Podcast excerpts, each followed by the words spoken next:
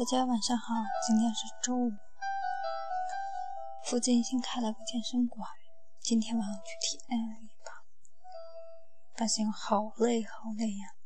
但是同时也锻炼到了平常锻炼不到的一些肌肉群，现在很是纠结，究竟要不要去办一个会员卡呢？嗯，还是让我继续纠结着吧。那来今天的内容。The 14th.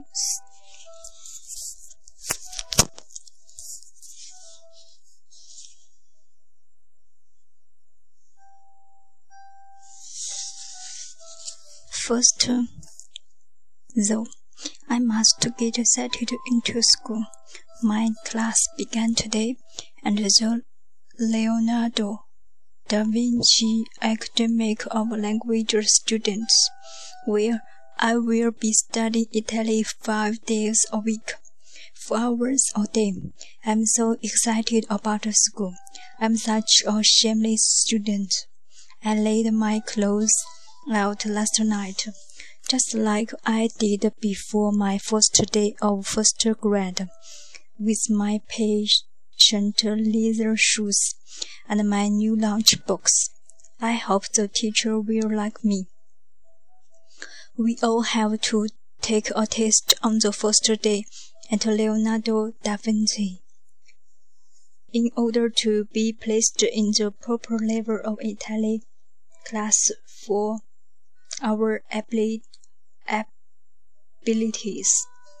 When I hear this, I immediately start hoping I don't place into a level 1 class because that would be humiliated humiliating, given that I already took all her entire semester of Italy at the at my Night School for Divorced Ladies in New York, and that I spent the summer memori memorizing flashcards, and that I've already been in Rome a week, and have been practicing the language in person even conversation with older grandmothers about divorce. Then, thing is, I don't even know how many levels this school has. But as soon as I heard the word level, I decided that I must test into level 2 at least. So, it's uh,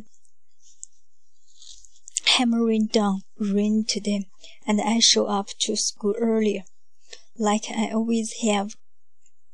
And I had I took the test. It's such a hard test.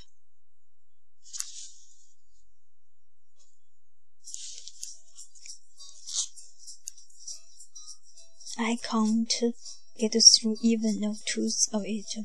I know so much Italian. I know dozens of words in Italian, but they don't ask me anything that I know. Then there is an error example exam, which is even worse. There is this shocking Italian teacher interviewing me and speaking way too fast, in my opinion. And I should be doing so much better than this, but, but I'm nervous and making mistakes with stuff. I already know like why did I see what Vado Asadala instead of Sana amongst Ascolado? I know that. In the end, it's okay, though. The sky, the shining Italian teacher looks over my exam and selects my class level. Level 2. Classes begin in the afternoon, so I go to eat lunch roasted in dime. Then saunter back to the school and smugly walk past all those level one students who must be mortal stupid, really, and enter my first class with my peers. Except that it becomes swift event that these are not my peers and that I have to business being here because level 2 is really impossibly hard. I feel like I'm swimming, but barely. Like I'm taking in water with every breath. The teacher, or shining guy. Who are the teachers so shiny here?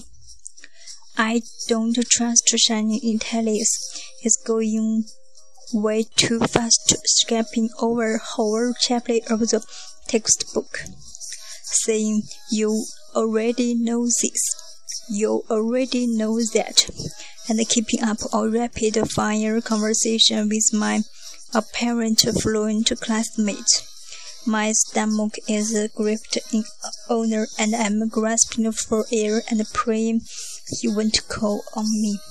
Just as soon as the break comes, I ran out of that classroom on rubbing flakes and I squared all the way over to the admitting office, almost in tears, where I begged in very clear English if they could please move me down to a level one class. And so they do, and now I am here. This teacher is plump and speaks slowly. This is much better. 今天就这样吧，好短呀、啊，是不是？我也有点不习惯。嗯，就这样吧，拜拜，See you tomorrow。